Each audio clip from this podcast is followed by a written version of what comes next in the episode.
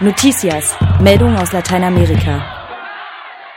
Ein Sprecher einer indigenen Gemeinschaft der Mapuche ist wegen versuchten Mordes an chilenischen Polizisten im Dienst verurteilt worden. Michael Carbone Kipul steht seit mehr als sechs Monaten unter Hausarrest. Bei dem Prozess ging es um einen Vorfall, bei dem eine Gruppe maskierter, angeblich Mapuche, auf Militärpolizisten geschossen haben sollen. Verletzt wurde dabei niemand. Die Staatsanwaltschaft fordert nun 15 Jahre Gefängnis für Kepul. Indigene Gemeindemitglieder sehen eine gezielte Verfolgung ihrer Wortführer darin.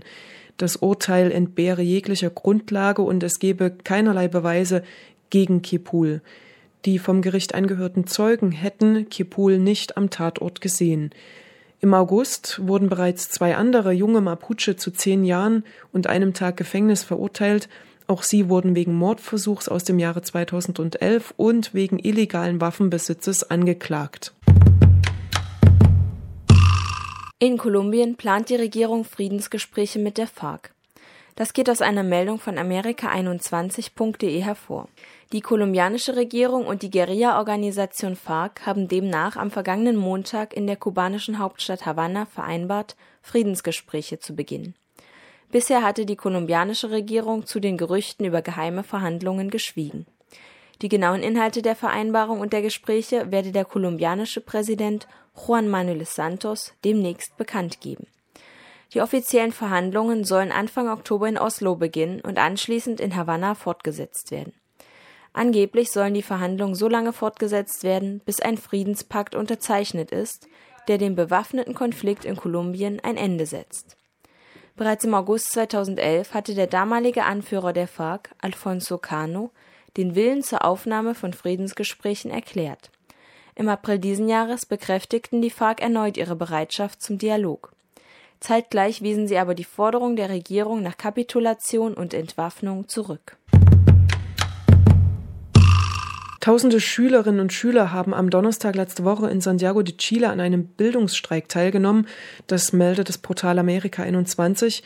Der Protest war dezentral organisiert. Von verschiedenen Teilen der Stadt strömten Schülerinnen und Schüler zur erneut besetzten Eliteschule Instituto Nacional sowie zur besetzten Universität. Von dort aus zogen sie ins Stadtzentrum, um vor dem Gebäude der Stadtverwaltung zu demonstrieren. Insgesamt gab es 15 Demonstrationen, keine davon sei polizeilich gemeldet gewesen. Vor allem im Stadtzentrum, aber auch andernorts kam es zu gewaltsamen Polizeieinsätzen, die die Demonstrationszüge wieder auflösten.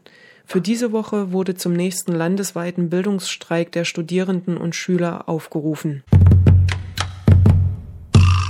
In Peru wird ein Bergbauprojekt für unbestimmte Zeit gestoppt. Nach Angaben des Nachrichtenportals amerika21.de soll das Bergbauprojekt Conga in der nordperuanischen Region Cajamarca bis auf weiteres ausgesetzt werden. Das habe der US-amerikanische Haupteigner Newman Mining vergangene Woche mitgeteilt. Geschäftsführer Richard O'Brien dementierte aber, dass das Projekt völlig aufgegeben wird. In der vergangenen Woche hatten Teile der Bevölkerung trotz des Ausnahmezustandes erneut protestiert. Die Menschen in der Region befürchten durch den Abbau der Bodenschätze schwere Umweltschäden und die Verseuchung des Trinkwassers. Umfragen ergaben, dass sich 78 Prozent der Bevölkerung gegen das Projekt aussprechen. Der Premierminister Juan Jiménez erklärte, dass das Projekt auch für die Regierung keine Priorität mehr darstelle. Die Entscheidung zum Baustopp wird als Sieg für die lokale Bevölkerung gewertet.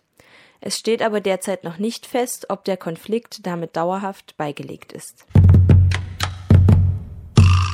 In Venezuela hat es eine Explosion in der größten Ölraffinerie des Landes gegeben. Wie uns Blickpunkt-lateinamerika.de berichtet, ist die Zahl der Schwerverletzten nach einem Großbrand in der größten Ölraffinerie Venezuelas auf 41 Personen gestiegen. Mehr als 80 Menschen seien insgesamt verletzt worden. Nach Angaben des Energieministers und Vorsitzenden des Erdölunternehmens PDVSA, Rafael Ramirez, wurde das Unglück durch ein Gasleck ausgelöst. Durch das ausströmende Gas kam es zu einer Explosion. Präsident Hugo Chavez rief eine dreitägige Staatstrauer aus und ordnete eine Untersuchung der Unglücksursache an. Der Präsident hatte sich auch zum Unglücksort begeben und sicherte den Betroffenen staatliche Unterstützung zu. Außerdem warnte er vor Spekulationen zum Grund der Explosion. Unterdessen wurden Vorwürfe laut, dass längst fällige Kontrollen der Raffinerie immer wieder hinausgeschoben worden seien. Das Unglück hatte auch Auswirkungen auf den Präsidentschaftswahlkampf. Die Wahlen finden am kommenden 7. Oktober statt. Ein für vergangenen Sonntag vorgesehener technischer Probelauf wurde durch die Brandkatastrophe auf den 2. September verschoben. Die guatemaltekische Justiz hat vor einer Woche zum ersten Mal einen ehemaligen Polizeichef zu 70 Jahren Gefängnis verurteilt.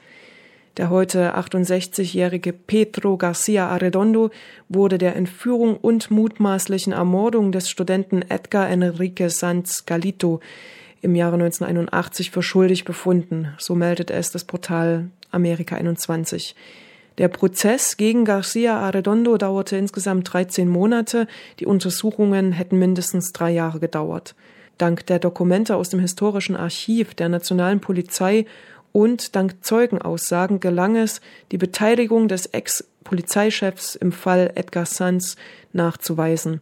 Die Familie von Edgar Sanz hatte 31 Jahre lang Gerechtigkeit gefordert und musste wegen der folgenden Drohungen das Land verlassen. Gemäß den Dokumenten aus dem Polizeiarchiv wurde Edgar Sanz im März 1981 von Polizisten verhaftet, die dem damaligen Polizeichef Garcia Arredondo unterstanden und Edgar Sanz wurde 95 Tage lang täglich gefoltert. Im Juni 1981 ordnete ein Gericht seine Freilassung an, doch er wurde noch am selben Tag in Anwesenheit seiner Familie erneut verhaftet. Seither ist er verschwunden. Insgesamt verschwanden auf diese oder ähnliche Weise rund 45.000 Menschen während des internen Konflikts in Guatemala. Der andauerte in den Jahren 1960 bis 1996. Pedro Garcia Arredondo war von 1974 bis 1982 Chef der inzwischen aufgelösten nationalen Polizei. Er ist auch in anderen Fällen angeklagt, so zum Beispiel im Fall des Brandes der spanischen Botschaft aus dem Jahr 1981 oder aber des Verschwindenlassens der Schriftstellerin Alaida Foppa im Jahr 1980. Die Verurteilung des Ex-Polizeichefs ist das vierte Urteil im Zusammenhang mit Verschleppungen und Ermordungen in Guatemala.